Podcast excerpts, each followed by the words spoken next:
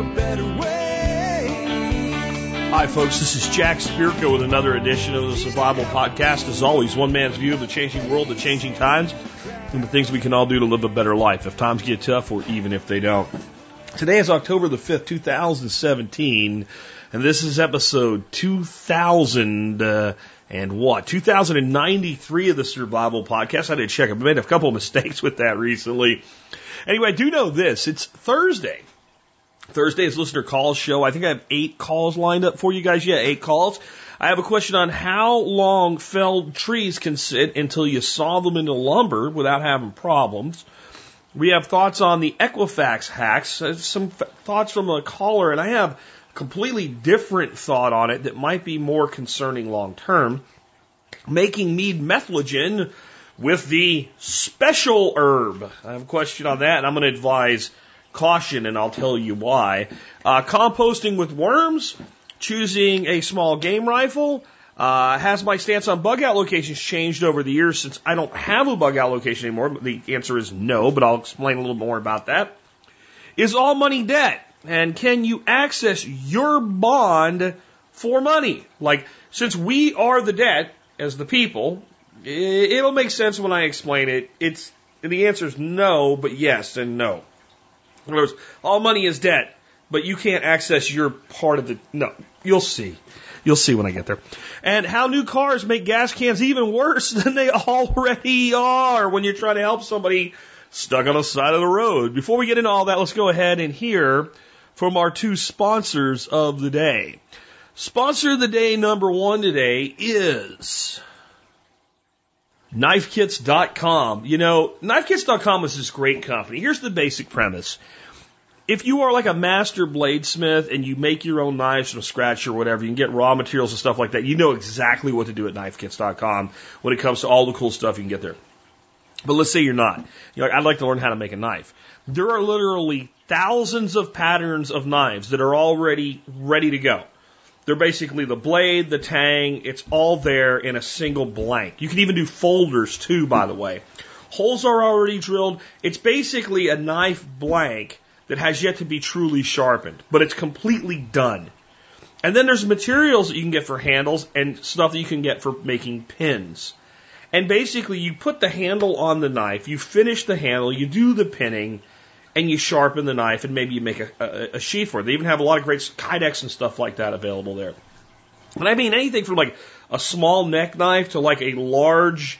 They even have kit knives that are made of Damascus, right? So you can do a large Damascus blade. You can do all kinds of things.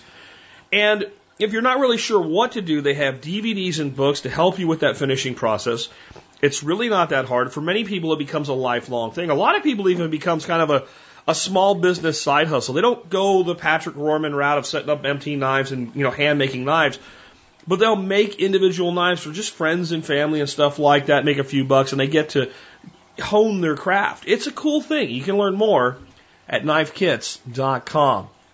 Next up today, ready-made resources. Hey, if you need resources for your prepping and you'd like them ready made and ready to go, go see the company that says what they do and does what they say. Ready made resources at readymaderesources.com.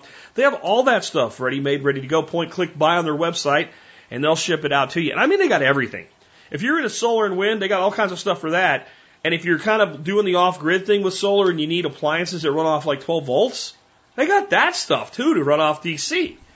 If you want to preserve your harvest, they got stuff to do that. If you want long term food stuff that's already ready to go, they got stuff to do that. If you want to package your own bulk foods, they got stuff to do that. You got it, right? So they, they, they, they're not just ready made resources that does what they say so to do. You could be the company that, that if you want to do it in prepping, they got stuff to do that. Check them out today uh, over at readymaderesources.com. Next up, let's take a look at the year that was the episode. The year is the year 62. We talked about the year 62 yesterday with the baths of Nero and even a psychopathic statist can do something that's useful. Today we have a thing that's not quite as useful, warfare. The Parthian War, round two in the year 62 from David Verne. The new king of Armenia, Tigranes, I think that's how you say it, Tigranes, I, that's how I'm going to say his name, Tigranes, has been sending raids into Parthian territory. Vologases, the Parthian king, has finished dealing with internal revolts and attacks against his east, eastern borders. and has now brought his full attention to what used to be a low priority. Announcing that his brother Tiridates was still the king of Armenia, he marched the army west. Negotiations between Romans and Parthians broke down, and the war was back on. Corbulo stayed in Syria with three legions to defend the province and sent an aristocrat, Lucius Patrus, to Ar- Armenia with two legions. After several minor and easy victories, Partus marched toward Armenia, capital of Tigranocerta, which had been occupied by Parthia, but was unable to reach it before winter forced him to withdraw westward. Vologases tries to invade Syria, but Corbulo has heavily fortified the border. Vologases withdraws and prepares for an invasion of Armenia in late spring. My take by David Verne. I've heard a saying that war is 99% boredom and 1% sheer terror. One of the most dangerous things to happen to a military force is for it to grow lax and become lulled into a false sense of security. With his easy victories during this year's campaign, Patriots will not be ready for what comes in the spring. Indeed. You know, there's a time in American history that this was very much the case.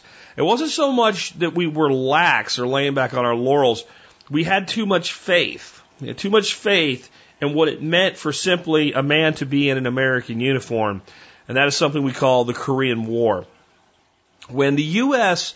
entered the Korean conflict and pushed the North Koreans straight out of the South Korean peninsula and all the way up to the Yellow River, we had a belief that just because we had recently won World War II and had emerged as the, the, the, the, the, the true global power, that our mere presence would be sufficient to win that war. It was an over three year period that ended in an extremely bloody stalemate that we're still dealing with today. And you wonder, you wonder what would have happened if we had just either stayed out of it or if when we, we sent MacArthur in in the beginning and he pushed everybody across the, the, the 38th parallel, if they would have just said, okay, we're done now. We've restored order. Well, it wouldn't be any different than it is today, but it might be. Because you see, when you invade a country and kill 30% of their people, you empower dictatorship. You empower dictatorship. If you look at the difference between the Korean conflict and the Vietnamese conflict, you'd think that we did a better job in Korea. That we, if you really, if you looked at it, you would think we did a better job in Korea because South Korea is not under communist rule. It's not under Kim Jong Ding Dong, what have you. But did we solidify that dictatorship by justifying it through our actions of invading that country and killing so many people? Where when the North took over the South in Vietnam, we just simply had nothing to do with them after that point. And that system itself fell apart. And they had everything that they ever said they needed, and they couldn't feed their people. And it didn't work. The people changed things. I would ask you this Is a citizen of Vietnam today better off than a citizen of North Korea? It's just something to think about the next time you hear doom, doom, doom, the drums of war in our future. With that, let me remind you if you want to support this show and the work that we do, you can always help us out by joining the Members Support Brigade. To do that, all you got to do is go to the survivalpodcast.com and click on members to learn more. And you can sign up there and learn all about the Members Support Brigade. And let me just say, if you do that, I really appreciate your support of the show, my work, and my family. All right. So let's get right on into it. First call I have for you today is on felled trees. And I, I, I learned something recently. Not everybody knows that term. Nobody, not everybody knows the term to fell a tree or a felled tree. It means to cut it down. My, my wife didn't know that term. I, I used it in some, for some reason. She's like, what are you talking about? She knew what it meant because it was so obvious, but yet she's like, that's not a word. I'm like, it's totally a word. So she, she looked it up. She's like, oh, that is a word. I'm like, I told you it's a word. Anyway, let's hear from this caller on dealing with uh, felled trees. Okay, so I actually put quite a bit of research into this, and I found about as many opinions as I found people that had them, and, and most of these opinions come from people who either saw lumber as amateurs or professionals. But the basic answer is it can be a long damn time, even though there's some people that insist that it has to be done right away and kiln dried and blah blah blah blah blah. Uh, the first thing this made me think of is a, a documentary I think everybody should watch. Uh, it's pretty old. It's called Alone in the Wilderness. And it's about this guy that he went up into the Alaskan wilderness and he, he, he cut down a bunch of spruce trees and, and set them up to dry and cure. And uh, he went back next year and while he didn't really cut them into lumber, he used them more as logs and built a cabin. Some of them were shaped into various cuts of lumber. But he basically goes in with like, oh, like the metal parts of his tools and he makes even the handles for them. Like, the, the, and he, he ends up living there for, I think it's like two or three decades.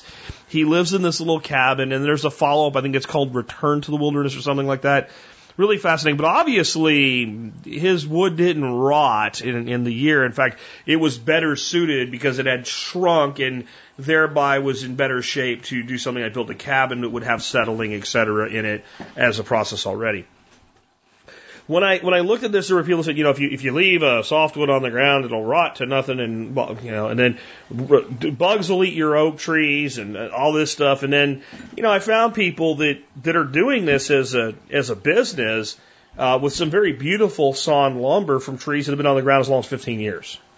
But the basic rules are pretty obvious. You got to get it up off the. It should not have contact with the soil. Uh, apparently, some trees do better with the bark removed, and some trees tend to do just fine with the bark on. Uh, we have live oak around here that been on the ground for God knows how long, but longer than I've owned this place. And uh, it's, it's hard as a rock, and it would make fine lumber if it was large enough to do so. So it, it all depends on keeping it dry, keeping insects from damaging it, and what condition the tree's in when it comes down in the first place. If it has a large rot area in the tree, that should be removed right away. And if there's any of it left, it's like a cancer that can continue to grow. So it, it, it's one of those things. It's always, it depends. This is one of the things that I completely agree with, though, from a standpoint of the people that say to cut it right away. It sure cuts a lot easier. I mentioned that live oak. We got a piece of live oak laying in my uh, my duck containment area. Big old trunk that somebody just left there, you know. I, I don't know how old that thing is. I bet it's at least 10 years old if it's a day, and it might be 15. We cut a chunk out of it with a chainsaw, basically a big slab to try some things with, and it about burned that chainsaw down. From laying there that long, it had gotten so hard. It was like cutting through concrete. And I've cut dead live oak on this property a bunch of times, stuff that ain't nowhere near as old and ain't nowhere near as heavy. And uh, it's tough. And that same tree is a pretty hard tree when it's green, but when you cut it when it's green, it cuts like butter with a good chainsaw. So if you're starting like a bandsaw mill or a chainsaw mill or something like that, you know, personally, I think it'll be easier on your equipment. There'll be less wear and tear on it and less damage if you plant it to where you drop the tree and soon thereafter cut it. However, I don't think it's necessary. I don't think it's necessary. And I don't know enough to know how to advise you on this. It may be that if you cut that tree extremely wet, that it's more important to get it into some kind of a kiln dry situation than to just let it season and dry. That said, when I was at Ben Falk's, he built his whole studio house, whatever you want to call it, from timber frame, uh, using both log lumber and board lumber that were cut down and milled right off the land. And he had tons of slabs that had been cut, left out covered, you know, so they didn't get wet. And those those trees were dropped and slabbed on a chainsaw mill or a bandsaw mill, I don't remember which one. And he was continuously building with them and having no problems. You are going to get shrinkage though. This is the whole reason that a two by four is, you know, two and a half by, or one and a half by three and a, one and a half by three and a half, I guess, right? Yeah.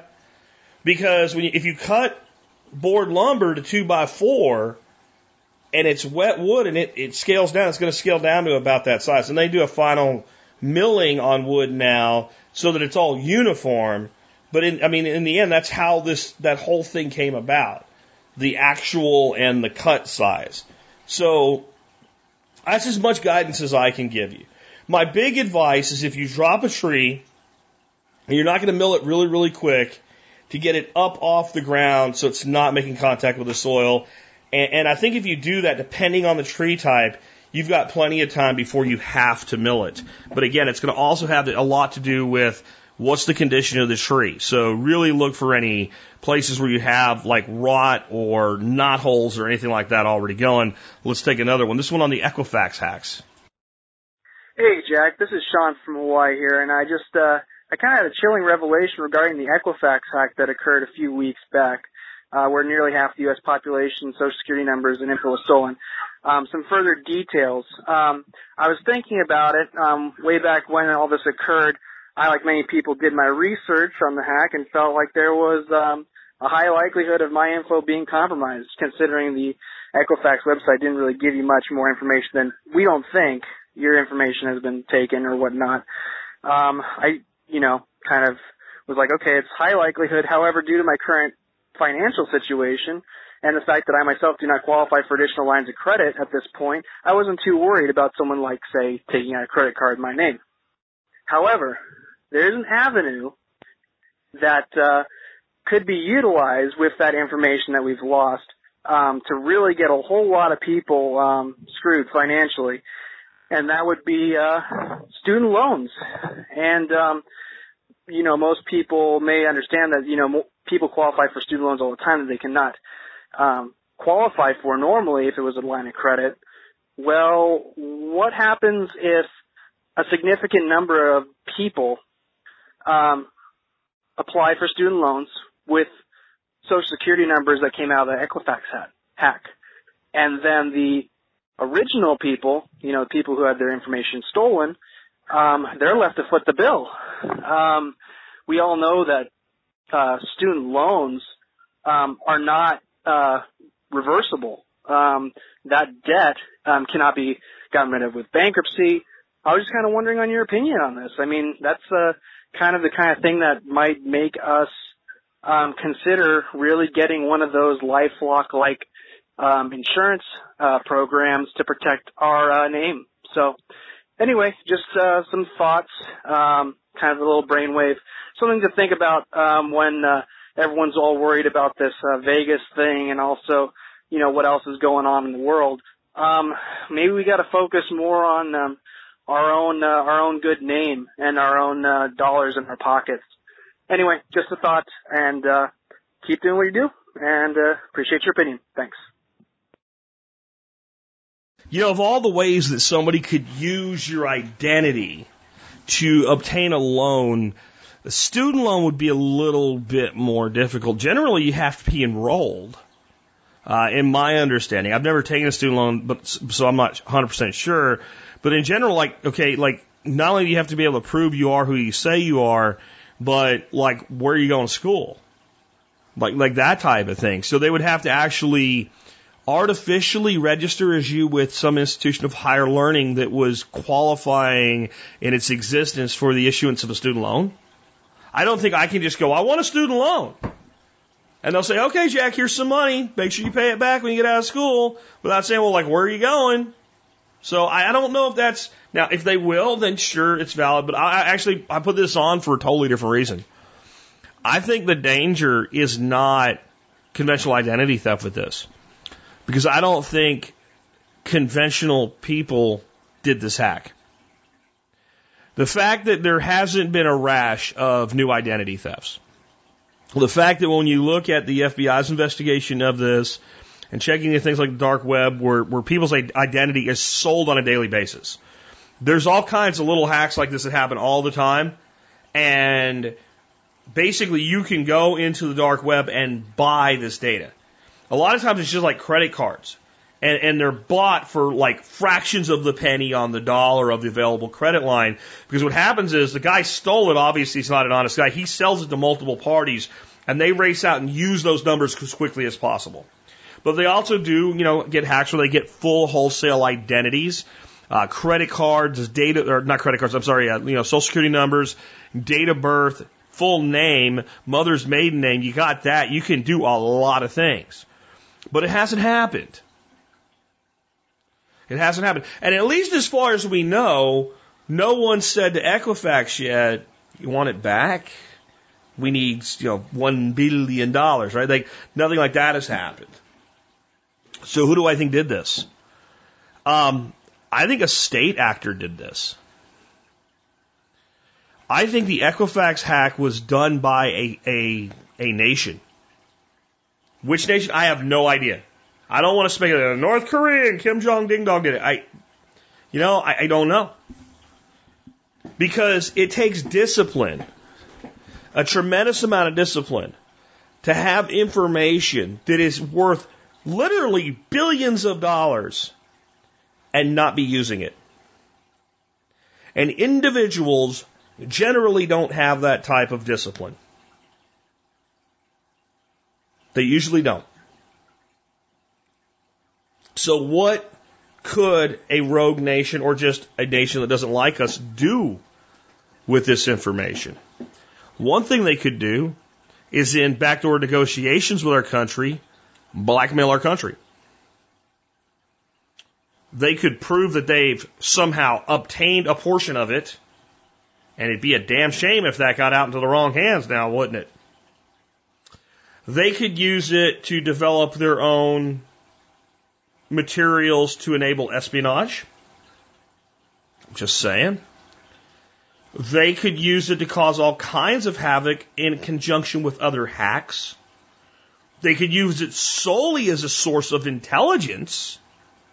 I don't know. But if you're going to tell me millions of identities were stolen and nobody's selling it, nobody's using it, my fear is this was a state action.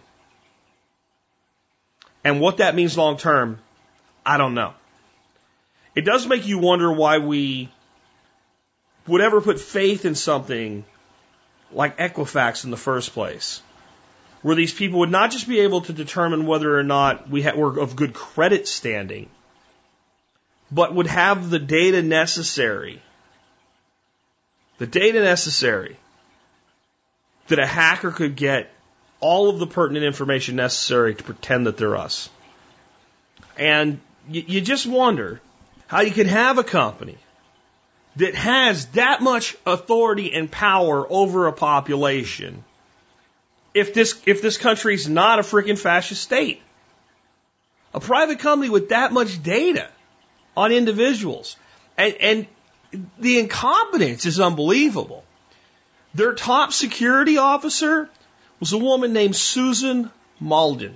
Susan Mauldin. She was their chief security officer, their CSO, in charge of everything with their security. Now, Miss Mauldin, she must have been highly qualified for this job, right? Well, she does have a degree. In fact, she has two degrees. She has a bachelor's and a master's.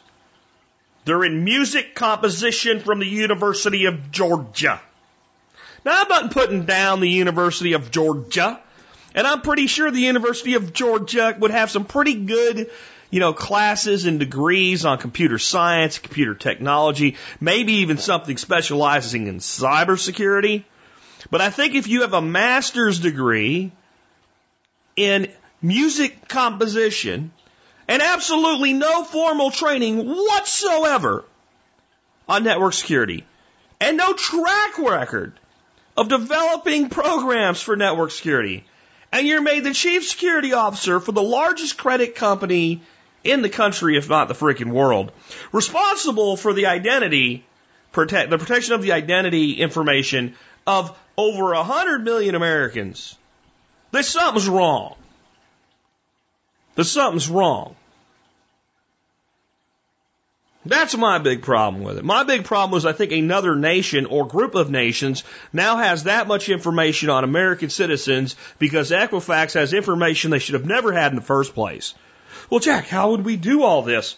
Virtual nations with virtual identities where the person that is the person holds the token in a decentralized manner where they could never be accessed in a centralized point. It's not that hard. It's not that complicated. Blockchain's the future, and I promise you, it's not going to be somebody with a master's degree in music composition that develops the technology to do it. Let's take another one. Hi, Jack. This is Matt in Maine. I have a question about Michael Glen, I think it's pronounced, um, herb infused mead. And I'm mostly for a recipe. So here's the background. Up here in Maine, we decided to legalize recreational pot. So I'm looking to make a honey hempahol or weed mead or something like that and looking for it to taste a little better than Ricola infused bong water. Can you help me out with that? Thank you. Love the show.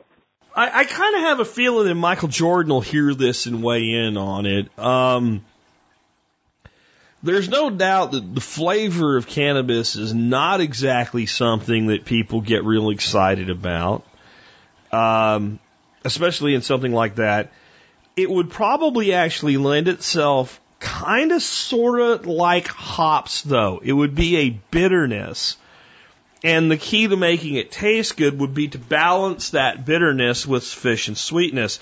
It, it, it, should not in any way doing an infusion of uh, cannabis leaf uh, or cannabis bud really should not really take on the flavor of bong water if you've you've done something wrong because smoke is different than the raw herb. I would use a great deal of caution with this. I don't think making it taste decent is going to be that hard. Uh, you know, special brownies go back a long way, meaning you can cover up the taste pretty easily. And a metheglin, which is the word you're looking for, is any herbed mead. And any mead that we put an herb with becomes a metheglin over anything else. In other words, if I make a raspberry ginger mead, some people would say, ah, it's raspberry, it's fruit, and therefore it's a melomel. Well, by the mead gods, whoever they are, and the hierarchy that ever figured this out and decided to put it down in print and say it's the way that it is, and how judges work um, in a in a mead contest, when we add an herb or a spice, it becomes a metheglin first. So a raspberry ginger mead would be a metheglin. So if we made a raspberry cannabis mead, it would be a metheglin. It would also be illegal if you took it into the wrong state. And in some states where pot is legalized, it still might be illegal. So I'm going to advise caution on that.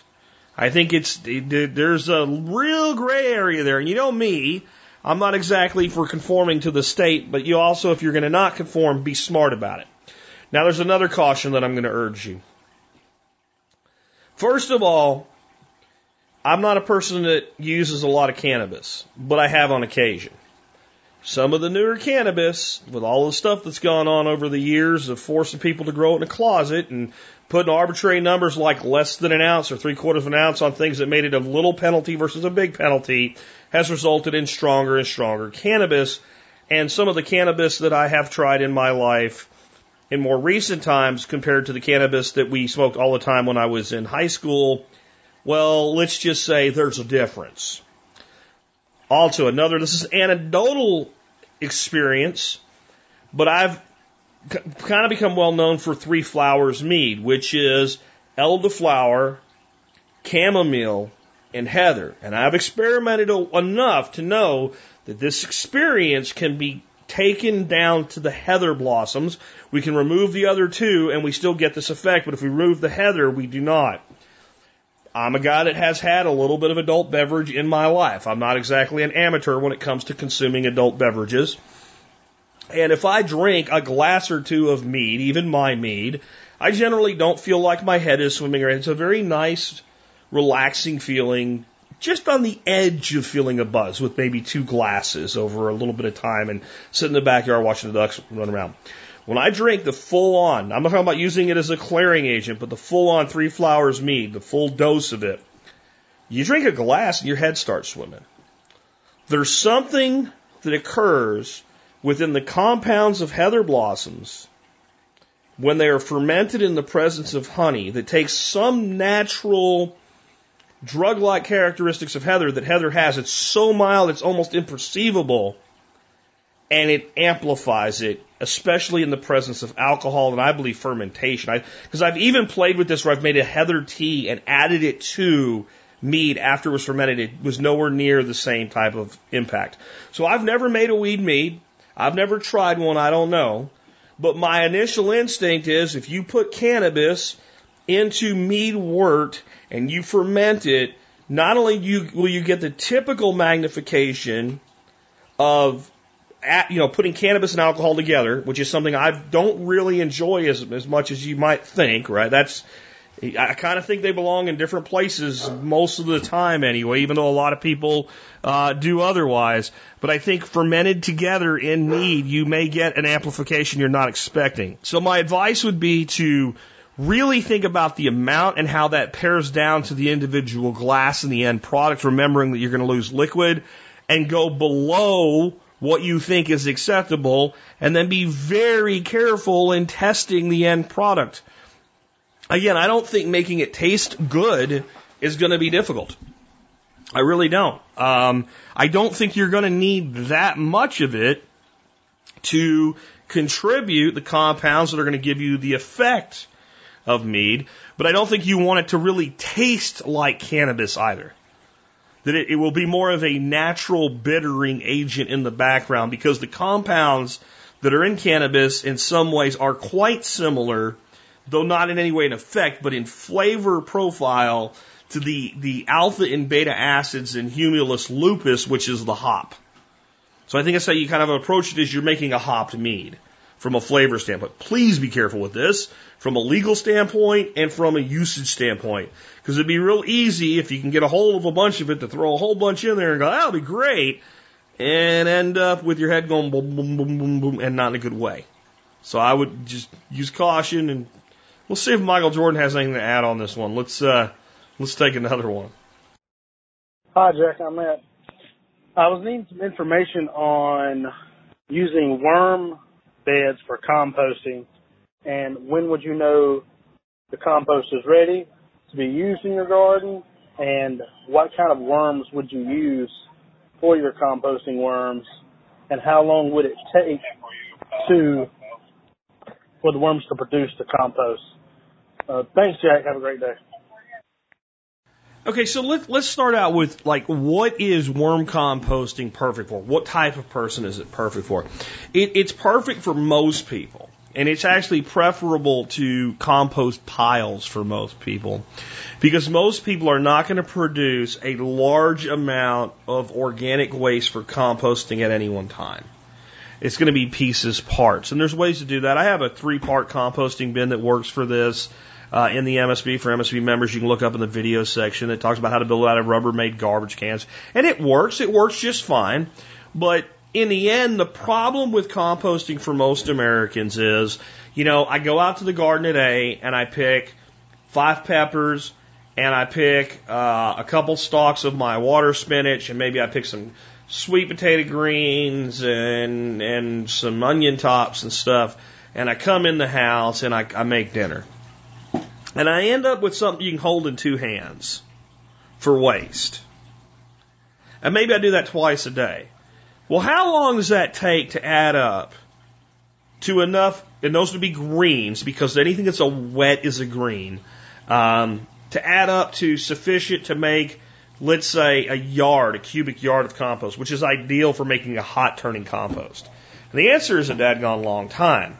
And, and the problem is if I just keep throwing it onto a pile, it's like you're baking a cake and the cake's half baked and you pull it out and you add more batter and you stick it back in the oven. And then the cake is like three quarters baked and one quarter baked and you pull it out and add more batter and stick it back in the oven. So when you do worm composting, it's, it's not really composting in the way that we think. It's basically making worm poop. So what happens is we build the bin and we start throwing all our waste material. We give the worms a little bit of bedding or something to get started with, and we start feeding them. And the kind of worms you ask we should use, red wigglers. And I always, when I buy worms, I buy them from a place called Uncle Jim's Worm Farm. They have a great reputation. And now that I think about it, I should have reached out to these guys a long time. I'm going to reach out to these guys and try to get a discount for, for the MSB for you guys from them. See if they'll talk to me. Um, but if you, you need to get some worms to get started, go ahead and get them. Don't wait on me and uh, you use red wigglers. And what these worms do is they actually adjust their population. They'll start to die off if you're not feeding them enough. And their population will decline to the point where they're getting enough food. And if you start adding more and more food than they can handle, they'll start making more and more worms until they can handle it, and they'll always balance. So as you ebb and flow through your year without how, with how much waste product you're producing, these worms will ebb and flow in population to, to consume it and to excrete it out is worm castings. And the castings are really what you're looking for from the worms. The castings and what's called worm juice or worm water or worm tea. Because you're going to keep them wet and over time as they're doing their thing in there, in the bottom of your worm bin, you're going to want to have some kind of a drain. This kind of tea colored, stained, tannic looking liquid will come out. And you can mix that with water. You can really use it straight. It won't burn anything. And you can use that as a fertility product as well. There's a lot of debate with how much value that stuff has, but my results with it have been fantastic. You can, I think you can definitely see biological activity increased by using worm juice. The castings, though, are where the fertilizer is. And worm castings are real obvious. They're little gritty balls of a dark material. It looks beautiful. Like there's a part of human beings that know what fertility is when we see it. That's why when you crack the ground open and it's like pathetic looking orange clay that's all lumped together, you immediately kind of go, no. Yeah, you know some stuff might grow it all, but you just, you know what I'm talking about. You've, you've dug up something somewhere and it just wasn't beautiful earth when you dug it up. And as soon as you dug it up, you went, oh. And you've dug up earth somewhere where it's dark, rich brown to black and crumbled structure. And you went, oh, right? Because you're like, oh, oh, that gives me a tingle in my dingle, right? That's that's going to grow big maters and peppers and stuff. You just know. And when you look at worm castings, you, you, you get that. You, you realize it. So there's a couple ways you can do this. One is you can just have basically a great big bin. I've built them with like an old stock tank with a hole drilled in the bottom and a thing sitting under the hole for the worms. And I throw in some manure in there, uh, like cow, composted cow manure, uh, and some, um, you know, brown leaves as a starter and keep it damp, not wet. And then lay down a layer of newspaper, big thick layer of newspaper, helps keep the moisture right. And whenever you want to add material, you just kind of lift up that layer of newspaper or rags or what have you and throw that material on the surface and let it close. And whenever you want to harvest out of it, what you can do is you just take all the covering off the top and you can just start digging out and you'll, you'll see that the majority of what's in there will be this nice crumbly stuff after a while. Because what will happen is you, when you get a worm bin really healthy, you'll open it up and throw a banana peel and those pepper tops we talked about, and some old lettuce and some tea bags and stuff in there and cover it up. And you go back in a day or two and it's gone. I mean, that's how quick it'll go. And as soon as it gets into that casting state, it's ready to be used. Now, the other way you can do this is you can build a multi-tier worm bin, and you can buy them as well, where it's basically multiple trays. And you keep adding all your X, and they're, you know, they're all set up. They have little spigots on them. And if you buy them pre-made and what have you, you can make your own out of Rubbermaid tubs as well. And the worms move up and down through holes in the different trays. Through little bitty holes. They crawl up and down wherever they want to be. And you keep adding all your new stuff to the top tray.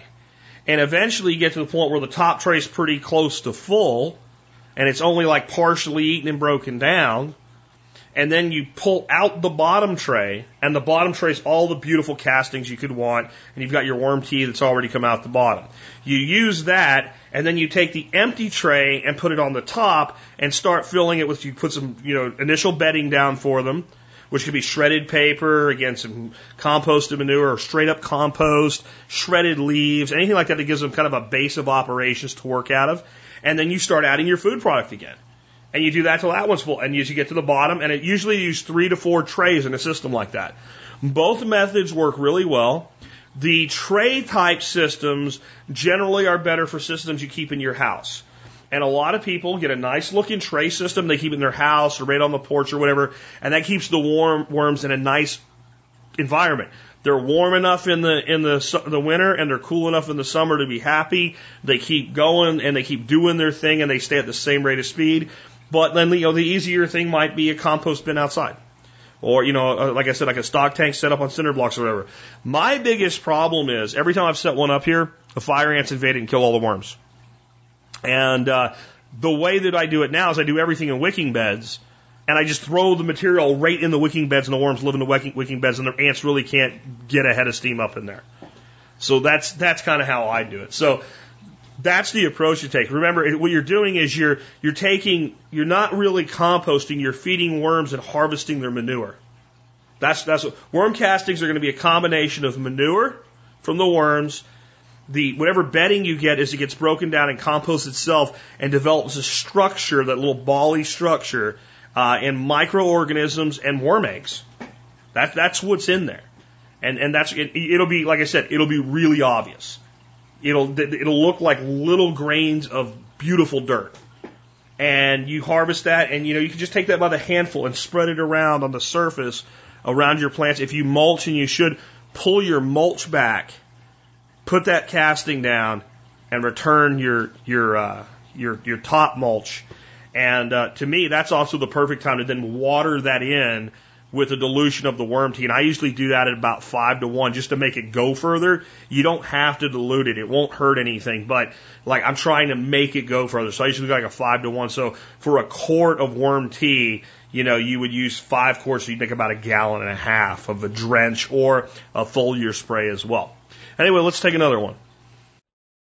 Hey, Jack. I have a question. Um, I was listening to episode 287 or 2087, and you were um, you made the comment that you would take more gun builds um, background. So I live in East Tennessee. Um, I've been wanting to build a varmint slash sun uh, small game rifle, and I wanted to get into hunting, but don't have a lot of money to spend. Um, my wife and I are expecting our first child, and we just found out um, about three weeks ago that our first child is going to be twins. So um, puts even more strain on the budget. So um, my hope for this gun um, is to use it for squirrels and rabbits. Uh, my in-laws have 12 acres, uh, three acres are woods, and nine acres are open field. Um, this is going to be our spot where we're going to end up building our first home. Um, but it's overrun with squirrels and rabbits, and I figured that's a good way to um, put some meat on the table as well. So um, this isn't going to be used for um, much other than that, but um, I have about three to four hundred dollars that I'm able to spend on this rifle. Um, I've been eyeing the 17 HMR caliber. I'm not sure if there's any other calibers that um, are better for a small game, um, or if there's anything really that um, can do a better job than the 17 HMR. I know this is a newer round. Um, I've been looking at bolt actions. It seems like with the uh, the velocities of, of this round, the, the bolt actions will handle that a little bit better than the semi-autos. Um, it's more reliable and so forth. I don't know if there's any other benefits that um, for other rounds or for other uh, actions that would be more beneficial. But um, anything that uh, you you have suggestions for, um, I'd like this to be a fun gun, uh, easy use, and something I can teach my kids to use. Look forward to hearing your thoughts, and as always, keep up the good work. Thanks. Okay, so I, I thought about this one a lot. This actually came in as an email, and I asked uh, this gentleman to call it in for the call-in show because I wanted more time to think about it. And then today came, and I realized I probably hadn't thought about it as much as I needed to. Um, here's my my quandary here. So what I'm going to try is give this guy some direction, and if he wants to come back with now, this is what I want to do. Uh, maybe I'll get a more, little more specific and build out a spreadsheet like I've done for some of the other ones and get individual product and pricing for you. But here's my my quandary. You seem really like you want a 17 HMR, and I can understand why. It's a damn flat shooting, damn devastating little cartridge. And if you told me you were out in South Dakota and you wanted to murder a whole bunch of ground squirrels and your goal was eradication or just a lot of fun shooting, I would say I understand. Or if you were on a ranch in South Texas and you wanted something to shoot little feral pigs in the head with that would be quiet and deadly as hell, I would concur that this is a good round. And if you wanted something just to play with and have a lot of fun with and be able to shoot farther, further than makes sense, for what it is, I would concur that this is the best round for the job. But that's not what you've told me. What you've told me is you're going to a place that's lousy with squirrels and rabbits, and you don't just want to make them dead, you want to make them dead, you want to make them furless, and you want to make them into, you know, fricassee and grilled and, you know, Hasenpfeffer and all those wonderful things that we can do with rabbit and squirrel. And I totally support that. But I don't know that the 17 HMR is right for that. I would say at your budget, if that's what you want to do, kind of the best you can do and stay in like a 400 $450 range would be uh, a Savage 93 R17, which is the basic, um, the, the most basic version with the synthetic stock. And, you know, punt that can down the road because I've talked about Boyd stocks before, but if you ever want to freshen it up and make it look prettier or cooler or something like that, you can always change out the stock material. And you can probably sell the stock online for 10 or 20 bucks or something like that, somebody that busted one up or something. Or you can keep it and put it back in it and sell the aftermarket stock if you decide to get rid of it. Uh, but that's going to set you back about $450, which is edge of your budget. You're still going to need rings and ammo. Um, but that's the most comfortable kind of entry level package I recommend, and you can get the 93R17 for 250 bucks. Um, if you want to go down on the scope, uh, you could go to um, the Redfield Revolution 2 to 7 by 33 with a fourplex in it. Uh, that'll be fine on that rifle. Uh, I'm just more one to edge you up to a 3 by 9 with the 17 on small game because it's a 200 yard weapon. And having a scope that you could see well out to 200 yards with will make the most use out of it. And 7 is depending on your eyes and what you're doing, not as good. And if you're going to go with the Redfield Revolution down from a VX1 Leupold, then I would uh, I, I, I would I would not do that at the three by nine because they're like five bucks different. So the Redfield Revolution in two to seven is about 160 bucks, where the uh, the Leopold Leupold VX one's like 190 for the two to seven, and I have both of those scopes. I have both the, the, the Redfield and the Leupold. Um, one on an old Marlin model 25, 22, and, or actually one on a, uh, a 1022 and the other one on a um, my 357, my 77 357 Ruger rifle has a Leupold on it. They're both great scopes. The Leupold's probably worth 40 bucks more, but not enough so that I, I would tell you to go there if you're going to try to hold your budget in. So what, what's my trepidation? Why don't I just build this out and try to cut the price down for you? Because I'm not sure the 17 HMR is what you really want. And, and this is why. If you shoot a squirrel or a rabbit with a 17 HMR, will it kill it? Almost anywhere you hit it, it will kill it because it will blow the shit out of it. It, it fragments. It's like being hit with a little freaking grenade. So if you hit it right in the head, that's fine because what, it, what it, I've seen what it does to a squirrel. It goes pop, and the squirrel's head goes, and, and there's no head. It's gone. It looks like somebody. It looks like somebody smashed it off with a mallet, but they hit it hard enough that instead of just flattening it, it exploded. It's just gone. Does about the same thing to a rabbit.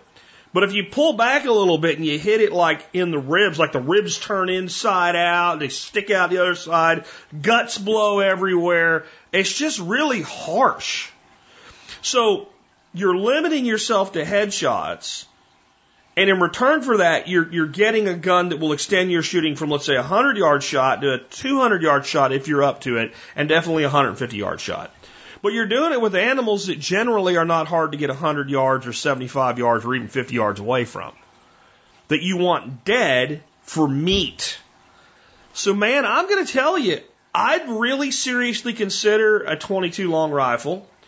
And yes, bolt actions tend to be more accurate than semi autos. And I generally recommend for someone buying a 22 to their first 22 to buy a bolt action, to train with it, to learn with it, to practice with it. That way you don't go out and blow through $20 worth of ammo in 15 minutes. It makes you take your time, but no one ever buys a Ruger 1022 and says, gee, I hate myself for this. I mean, you just don't. There, you can always sell it. There's always somebody that will buy it. If you live in a state that values freedom enough to allow private sales between citizens and you put that sucker on Craigslist, it is gone. It is gone. You can always sell it. People like gun shops will, I'm not saying they'll pay top price, but they will always buy them because they know they can always sell them because they always work. You can always upgrade the stock. You can always get accessories for it. And when you're dealing with something like rabbits and squirrels that often you miss, you need a follow up shot, whatever, man, there's a lot to be said for the 1022. I would seriously look at the 1022, a basic stock model 1022. Go out and look for one that's used, that's in good shape. You can probably save some money that way. And consider the Redfield Revolution 2 to 7 by 33 uh, on it with, with just the, the fourplex. You don't need the Accu range on it. There's no reason for that. Um, and, and learn your weapon. Learn your weapon's point of impact at 15, 25, 50, 75, and 100 yards and go out and collect game with it. Because that's what you want. You want something that's going to put meat in your freezer, in your stew pot, and on your table. And I think in this instance, you'll be better off. But I wouldn't fault you going the other way. I'm just saying, like, you are going to have to focus on headshots. And here's the other thing I'd say.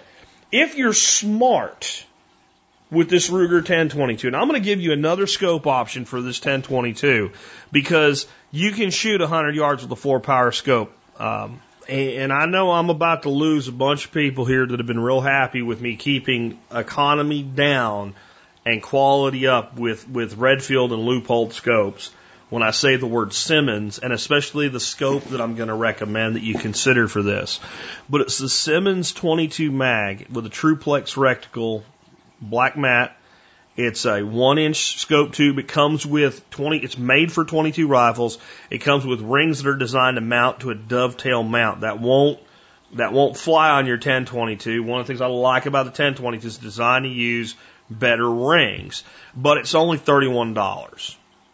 Now, you can find a really decent shape 1022 stock 1022 for around 200 bucks out there, 250 maximum which means you keep your costs down with this. You can also go out and find yourself a good used pump shotgun, probably 20 gauge for squirrel and rabbit. Nice lightweight, you know, an old beat up Winchester, Mossberg, something like that to have on that property too. And the reason you may want to take that approach, two is one, one is none, right? Shotguns are very useful for other things. But my experience with hunting squirrels is long term. And my experience with hunting squirrels is there's two types of squirrel hunting. There's early season and there's late season. And early season is often the most productive is still hunting in the forest. You get very close and you get running shots. And there's a lot of cover. And in later season, it's slower stalking or it's sitting and you get longer shots with less cover. And 22 is beautiful for the second version and not as great for the first. Now I shot a lot of damn squirrels when there were a lot of leaves left on the tree. Don't get me wrong. Rabbits, the same thing though. I've shot a lot of rabbits and I probably shot half of them seeing that little brown eye, the grass moves a little bit, there's his head, thwack, and I probably shot just as many like seeing a rabbit go into a blow down, kicking the blow down, the rabbit comes blowing out the other side of the blow down, down, white tails going like a, you know, a son of a gun and boom, and rabbit flips over. And what you might be thinking is, I look at this property now and there's squirrel and rabbit everywhere. Two things about squirrels and rabbits. Somehow they seem to have a calendar and they know when the season starts. I don't know how. Texas, we have no season, but like Pennsylvania, there'd be squirrels throwing acorns at you when you're walking through the woods just taking a walk. And the first day of small game season, where the hell did they go? It's it's weird. Uh, but when you start shooting them, they really get that way. So when you start harvesting them, you're going to run into different scenarios. So I might take the approach file where you're looking for kind of a beat up pump shotgun or even a single shot and a 1022 with a decent scope. That's it. I'm sitting here looking at a gun right now that if my house was on fire, I'd grab it before any other gun I had on the way out the door. It's a Marlin Model 25. They don't make them anymore. It was given to me by my father in 1984. I still have it. It'll still drill out a dime at 25 yards. It has that cheap Simmons scope on it because the scope that was on it was an old Weaver that was probably three times as old as the gun. It was made in the 50s. And it made it up until about 2001. It finally went wacky. And you can't get, well, it was a one and a half by five Weaver. It's this beautiful old little scope. I loved that scope on that gun and it just died. And uh, I had this scope laying around. I'd bought it for a, a rifle for my son. I threw it on there. It's been on there since then. And that's why I say it works. You got very light recoil. You don't need that tough of a scope. It's got good optics for the price. Forget 30 bucks. I think I paid 20 bucks for it. That's how long ago I bought it. Um, so that would be another option. Is, you know, like right now you don't have a lot of money. But if you, if you go to Gunbroker, put in Marlin Model 25, you know, they're 150 $200 every day. I guarantee you go down to pawn shop, gun shop, uh, gun show, you can find bolt action Marlin 20, Model 25. Uh, whatever was the one right after and right before, you could probably find two. They all use the same magazine. Um, man, I mean, if you want the truth, the gun I've killed the most things with in my life is that, that little 22, that little Model 25. So I know that instead of being like before where I get like buy this, this, this, and this, but you're in a position where I want you to realize what your options are. If you want to say after you've heard me, you want me to narrow it down and go one way with it, get in touch with me, and depending on what I need to add to it, either do another segment or I'll just do it specifically back to you. Um, but I'd really, my, my, my gut is a Ruger 1022 is the way for you to go in this situation. I know it's not fancy, but I think if you want to eat well, uh, it's probably the best tool for the job under the circumstances you described. Let's take another one. Hey Jack, how you doing? This is Dave from Illinois. Earlier in your show program, way earlier you had, you will talk about alternate bug out location. Is that still an important thing, or have things changed for you? Do you have one that you haven't talked about, or what? Thanks. So, um, for those that haven't listened to the show a long time, when I first started the show, I had two properties. I had one in Arkansas, one in Texas. And we had set up our, our property Arkansas as a bug out location. And it was also a vacation home. And see, that's how I, I, I don't believe in bug out locations as standalone things. I, I never have. I've always considered if you have two of something, one's a fallback to the other. That's how that works. If my, when I go hunting, I'm going to be going hunting in about two weeks, I guess. I'll be gone for a weekend. And uh, I plan on taking my Savage 308 because it is the dead deer gun. You point it at a deer, you pull the trigger, the deer dies. It's just it, everything that that gun's ever been pointed at ended up dead, and I like it.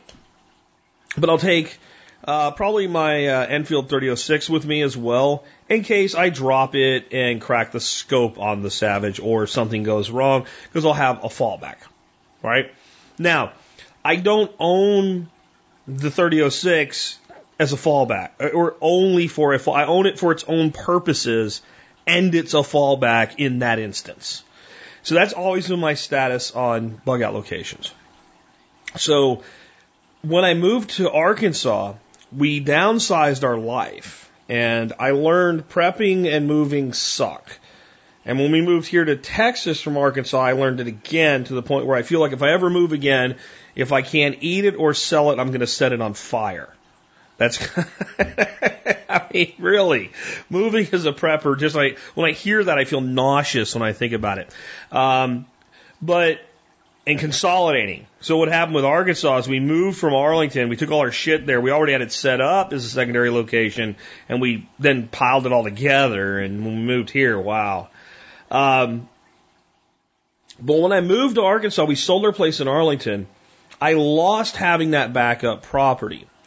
And we thought about buying a property actually back here, a small property, because we visited so much, it actually kind of made sense uh, from a logistical standpoint.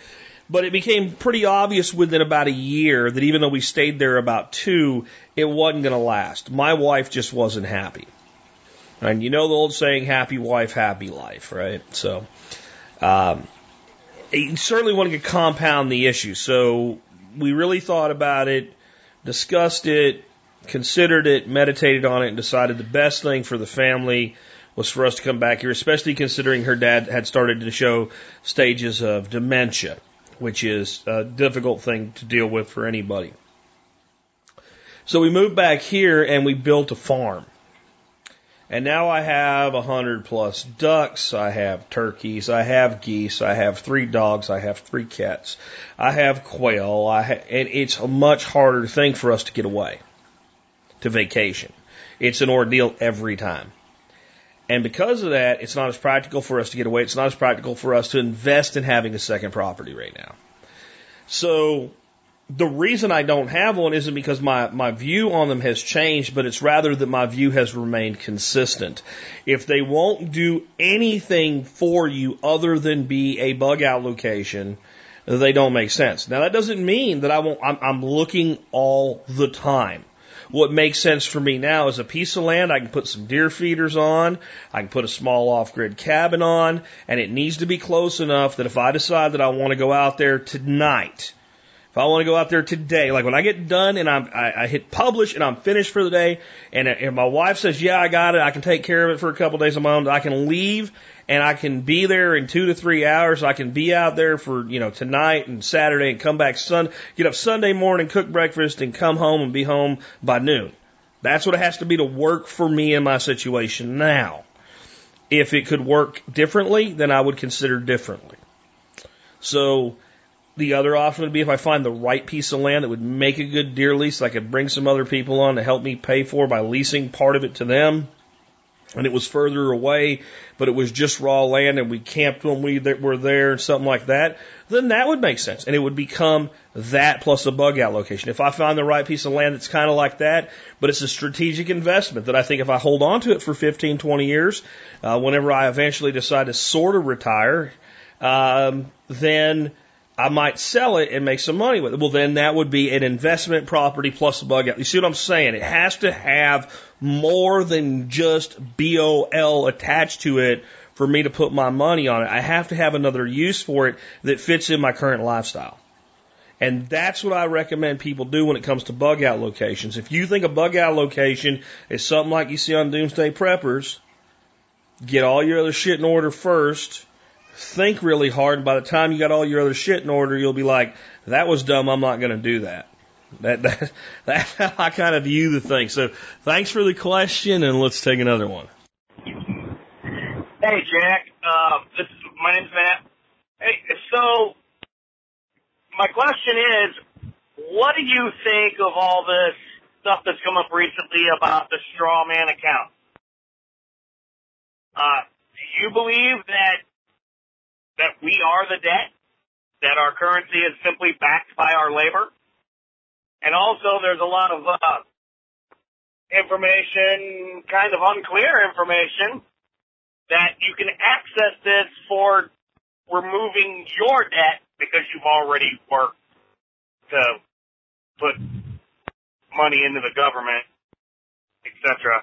So essentially, the government controls a straw man based on your name, and if you can access it, then you can use it only for paying off your debt.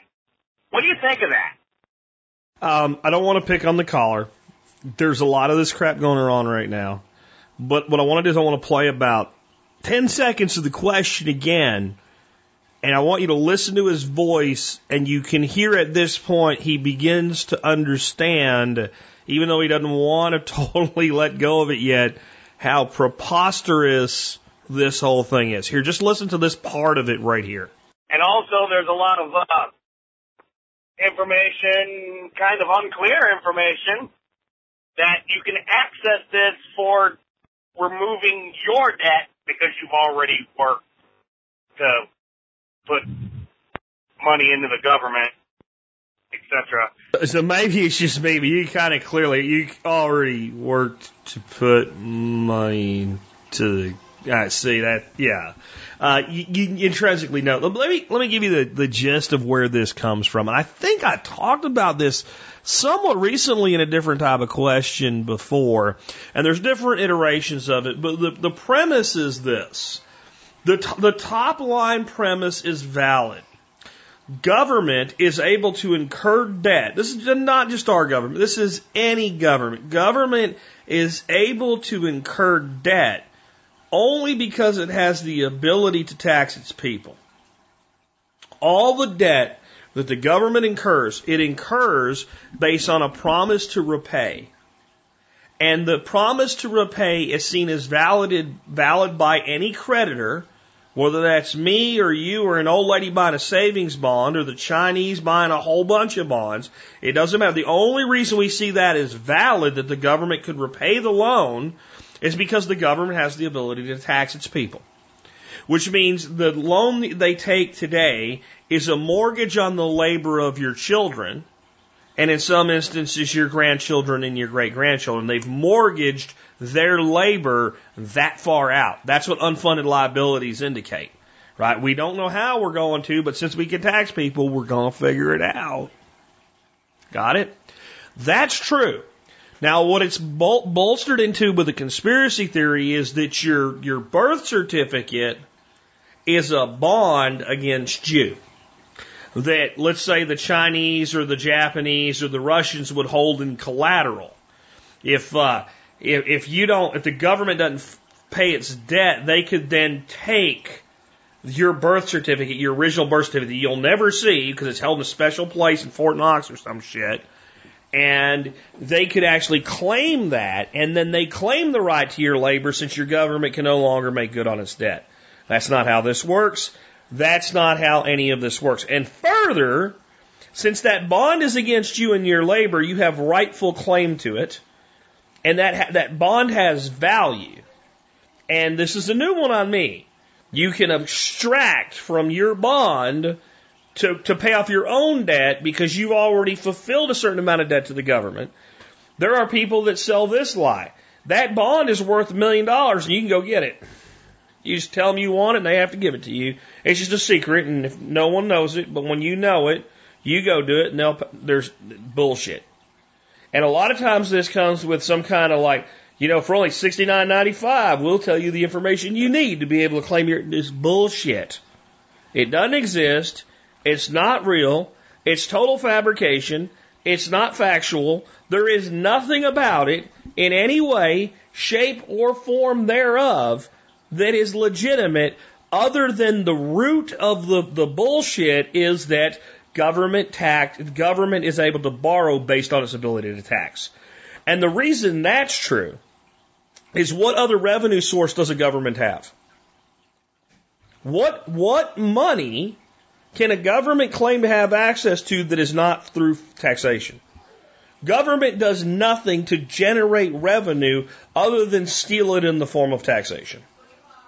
If, if government, the only way you could have a government that would be able to do that would be, let's say, in their private, their, their governmental holdings, land or something, which they've also stolen. You know, they've also stolen and they use stolen money to maintain. So that's where the government gets its money. That's how the government uh, finances its debt, services its debt. See, government does not actually pay off debt. What they do is service it. So when you buy a, a bond, there's a certain amount of interest payment that needs to be made. If that's made long enough, it's like mortgaging a house. Eventually, you've paid off that debt, but it's already been replaced by another debt because they they they're the the ultimate in getting a third, a fourth, a fifth, a sixth, a seventh, an eighth, a five hundredth mortgage. That's how that's how the government runs its economic system. So that's true that government prints money and money is issued against debt and every dollar in the United States is backed only by debt. But it's it's not true that your your birth certificate's some kind of a, a financial instrument. It's just complete a complete fabrication. The people saying it don't even. Well, the let's put it this way: the people selling special programs or putting it out at a high level, they don't believe it. The only people that believe it are dumbasses that are making YouTube videos because they saw some video and tell, go here and look up your bond. I saw one that looked up his bond number, right, to see how much he was worth on, on, on some, uh, on some financial site. And I think he thought his bond number was like 1130. There's, there's, there's 300 plus million people in America. and his his number's eleven thirty. He was looking up some fidelity bond is what he was looking, and he's like, "I'm worth like wow, like thirty six million dollars." You idiot, you moron. I, I just, uh, there's no truth to this. Um, I hope I've killed it twice now, and I don't have to kill it again. Um, no, that doesn't work that way. There's no. It's a straw man is a fallacy. Uh, a straw man fallacy, right? And in this case, it's a fallacy to explain a fallacy. Let's let's take another one. Hello, Jack. My preps just paid off with gas in my trunk, but I'm mad. So I stopped to help someone, and she said I didn't know what was wrong with my car. Well, I looked at the gas light, and so I said I'll go get my gas. She said, really? You have gas in your car? I said, yes, of course I do. She said, wow, that would be neat. So I got it and uh, opened it up, and there were these three tabs, one on the bottom, two on each side. All three of them had to be properly depressed in order to open the little protective flap valve to put the gas in. So I put my gas can up there, wiggle it around, get the tabs depressed, start fueling, and all of the gas pours out this opening that I don't know why that's there, but all of it just poured out down the car, down the tire, and onto the pavement. So a policeman comes and he sees what's wrong. He's got his multi-tool in there trying to open these tabs again. The husband comes up. He says, wow, you have gas? I said, well, of course I do. And he says, why do you have that? I said, because I listen to the survival podcast. So the policeman's looking at it. I'm looking at it. They say, do you have a funnel? I said, oh yeah, of course I do. So I get my funnel, put it in there, and I find that there's another valve seated further back that I had to press down with a longer funnel. And then finally we got the gas in. Uh, they wanted to pay me. Now here's the cool thing. Turns out he works for a tier one automotive, uh, company that my company supplies for and he knows who I know. So good recommendation there. They kept trying to give me $20. I said, no, I can't do that. I said, here's what I want you to do in payment. Do you know what a podcast is? Yes, I do. Listen to the survival podcast. That's how I learned how to do all this stuff.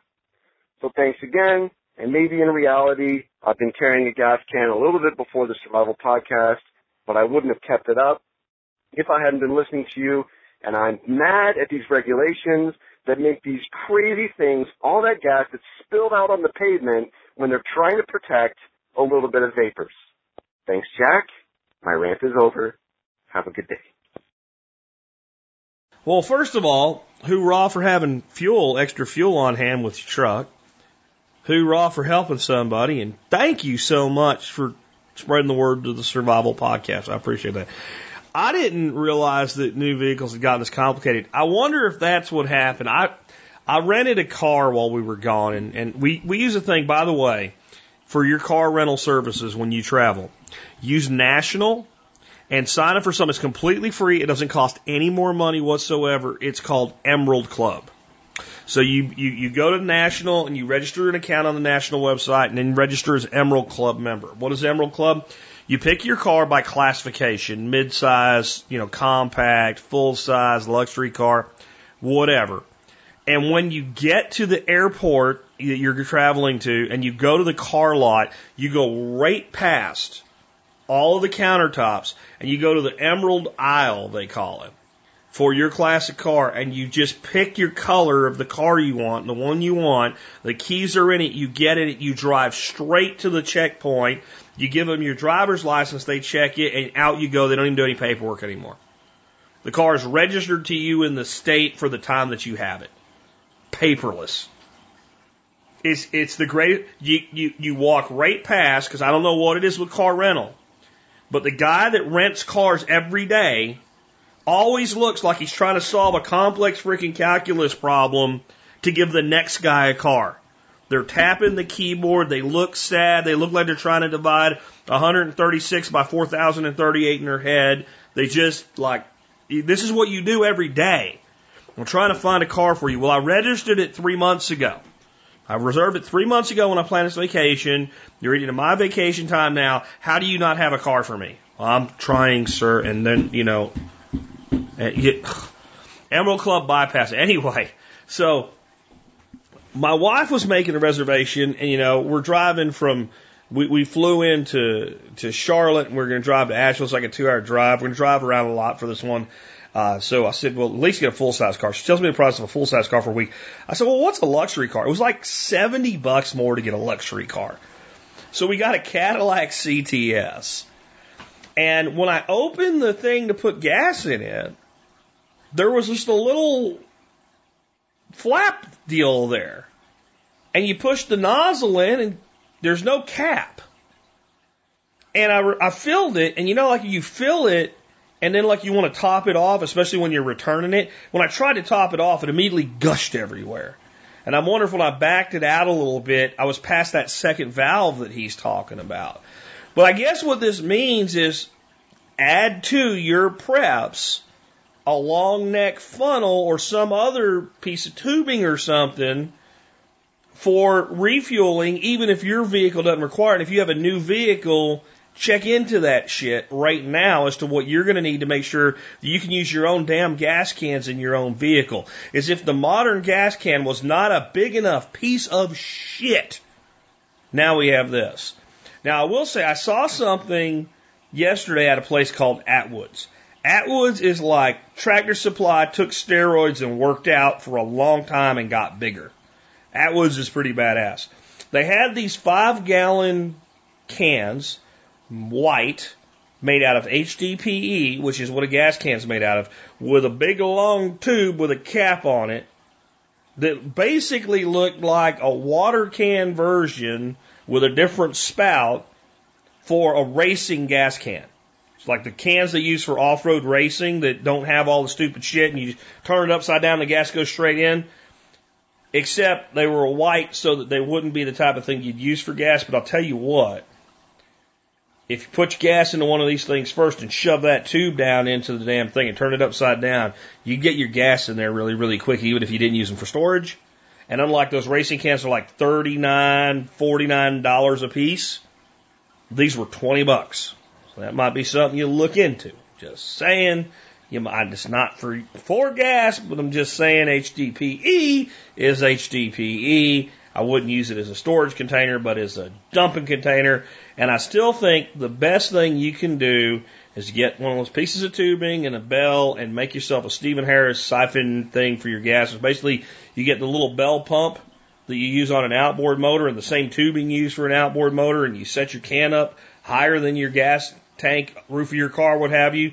Gas in one, tube in the other, and you keep pumping it until you get a siphon going. That tubing should be able to shove down in these holes, but again, uh, long neck funnel, a multi tool. I mean, pretty soon, what are you going to have to be able to do to put gas in a car? Well, you know the answer. Pretty soon, you ain't going to have to worry about putting gas in a car because all the damn things are going to be electric. I know you don't believe that. Ten years, the majority of new cars on the road will be electric in 10 years. In 20 years, there will be almost no gas cars on the road. The ones that do will have antique tags on them. I know you don't believe that, but that's what's coming. Anyway, that is our last call of the day. If you enjoyed today's show and you want to support our work, do consider uh, doing your shopping through tspaz.com when you shop online. Look, when you're going to buy something online, all you've got to do is type in the following first tspaz, T-S-P-A-Z dot com. You'll go to a page of the Survival Podcast website. And when you get there, you can see all the reviews that I do on Amazon. But there'll be another link you can click to see the Amazon deals of the day. And as long as you're going to shop online, if you go to T-Spaz first when you do, if you buy anything after that through T-Spaz, you will help support the Survival Podcast. How cool is that? All right. So I do have a review item for you today. It is called the Perfect Cook Digital Instant Read Thermometer. Now, what is that? I've, I've reviewed this before. This is so you don't screw up meat when you cook meat. That's what this is for. For a long time, I made steaks and other things, and I could, I'm pretty good at medium, medium well, you know, that's about as much as I'm not only going to ruin meat so much for a person, rare, medium rare, you know, I, I, I can do it by eye, but I never realized how valuable it was to have one of these thermometers till I got one. You know, they're not a lot of money, and you save one one dinner from being screwed up.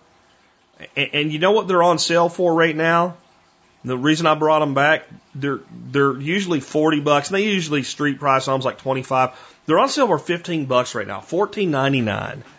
You stick this thing, it opens like a knife, like a folder knife. You stick it in there, and in a couple seconds, it tells you the temperature of the meat on the inside. And when you are trying to do something like make a great big deer loin, a whole loin as a steak, and then you're going to cut it like I recently did, and you want to bring that thing so it's really red, but yet it's done to 135 degrees, you can't tell just by looking at it or feeling it when you got a piece of meat shaped like that. But when you have this thermometer, you can do that. And you can let it, you know, let it rest and, and make it beautiful and make it something amazing. And you can also do things like make sure your chicken's cooked to a high enough temperature that it's not going to make you sick. But the, the main thing with a meat thermometer really is making sure you don't overcook something. Because if something needs more cooking, you can always let it go a little longer. But once you've overcooked it, you can't uncook it. So get yourself one of these, the perfect cooked digital instant read thermometer. Uh, again, they're on sale right now for fourteen ninety nine. That's a deal. A Two is one and one is done. When I saw that, I was like, I'll probably pick up another one this week just to have one in case uh, something happens to my other one because I am on my second one. So did I make a bad recommendation? No, I, I didn't make a bad recommendation. I was smoking some meat, and this is for instant read, not for leaving in the oven or what have you. So I had my Bradley smoker going at about 200 degrees, and I checked the temperature of what I was smoking, and I got distracted by a wife or a child or a dog or a duck or something. I don't remember what, and ended up closing the door of the Bradley smoker and drinking a beer and walking away and coming back and looking around for my meat thermometer and I couldn't find it, so I opened it up to take a look at what was, and I left it stuck into the meat inside the, and it melted it. It didn't ruin the meat or nothing, but it screwed it up, so I had to buy another one. So since I know I'm capable of screwing one up, it'd probably be a good idea to pick one up while they're on sale and get an extra one. If you don't have one, I, I really do recommend it. And remember again, you can always support our work just by doing your online shopping through tspaz.com. That brings us to our song of the day today. Um, I, I really like this song, man. I really like this guy, Jim Croce. I mean, I often think I was born a little bit late.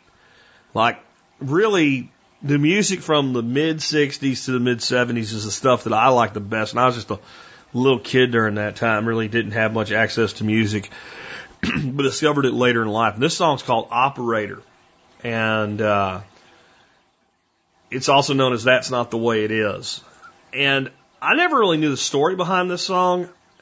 I, I didn't know that Jim Croce was in the National Guard, for that matter. And uh, when John sent this to me, John Adam, who puts this stuff together on the, the playlist for me, uh, he said I really liked the story that, that Jim's wife told about this song. So I looked that up and I found out something else I didn't know. Jim Jim Croce's wife's name was Ingrid. I never would have guessed.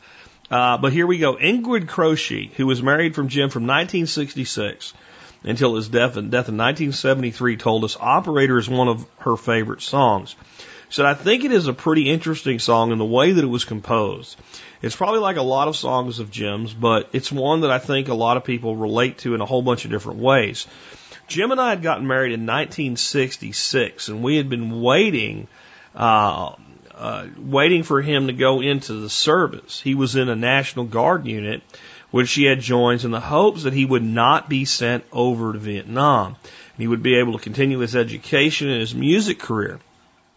So we signed up for the National Guard, and just as soon as we decided to get married in August of 66, the week before our little wedding, he got a letter that said he would be leaving within two weeks for his National Guard down south in North Carolina.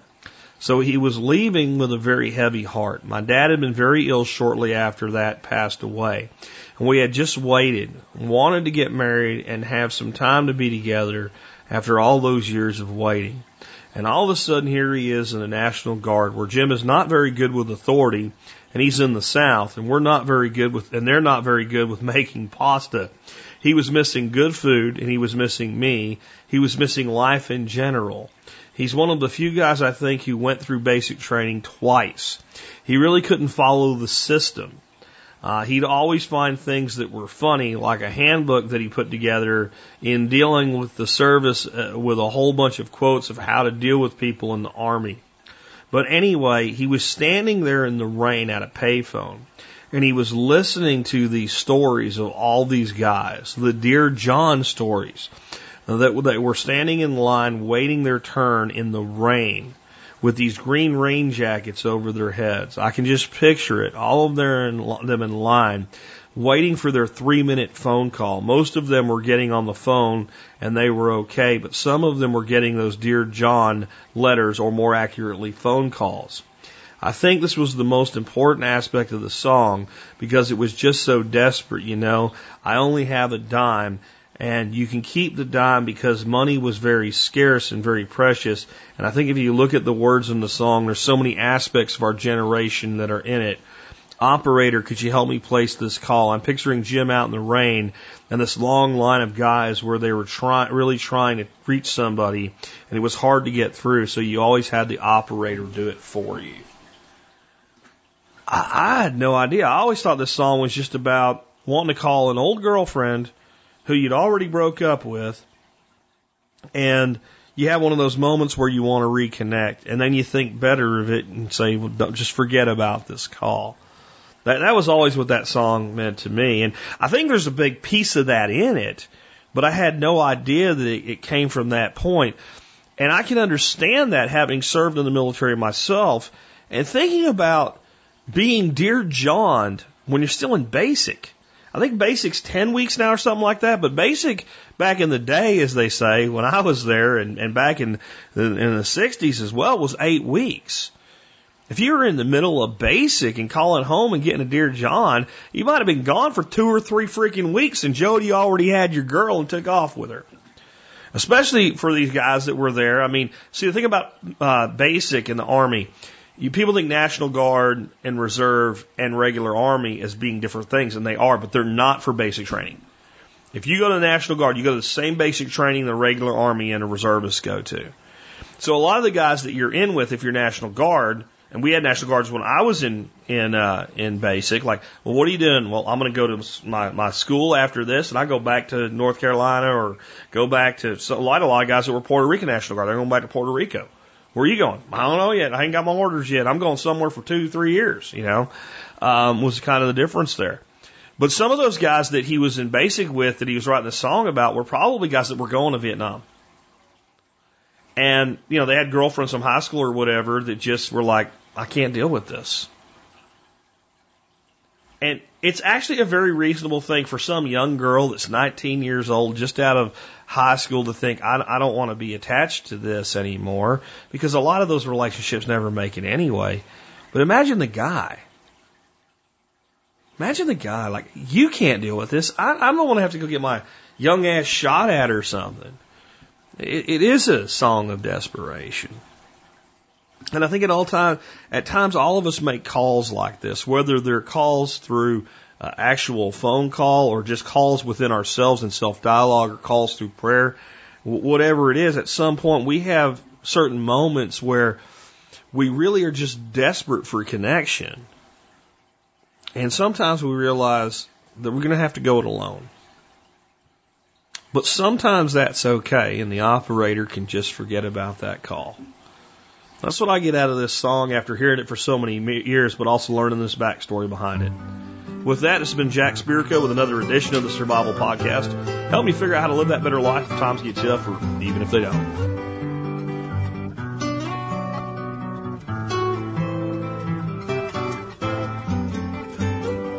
Operator, well, could you help me place this call? See the number on the matchbook is old and faded. Living in LA with my best old ex-friend Ray. Gosh, she said she knew well and sometimes hated. Isn't that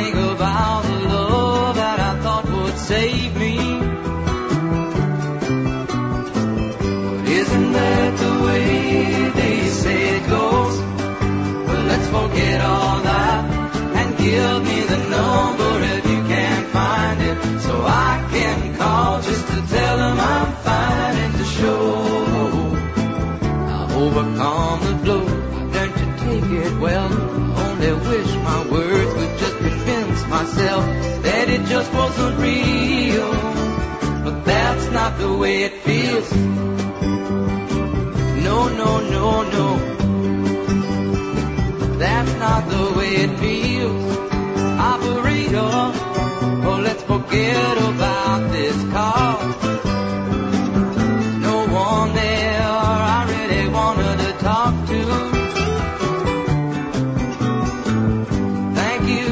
Time. Oh, you've been so much more than kind. You can keep the dime.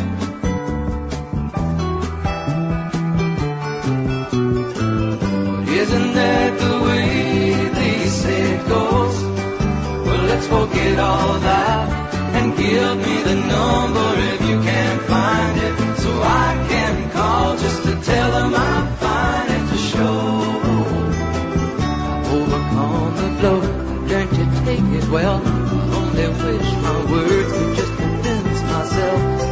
just wasn't real. But that's not the way it feels.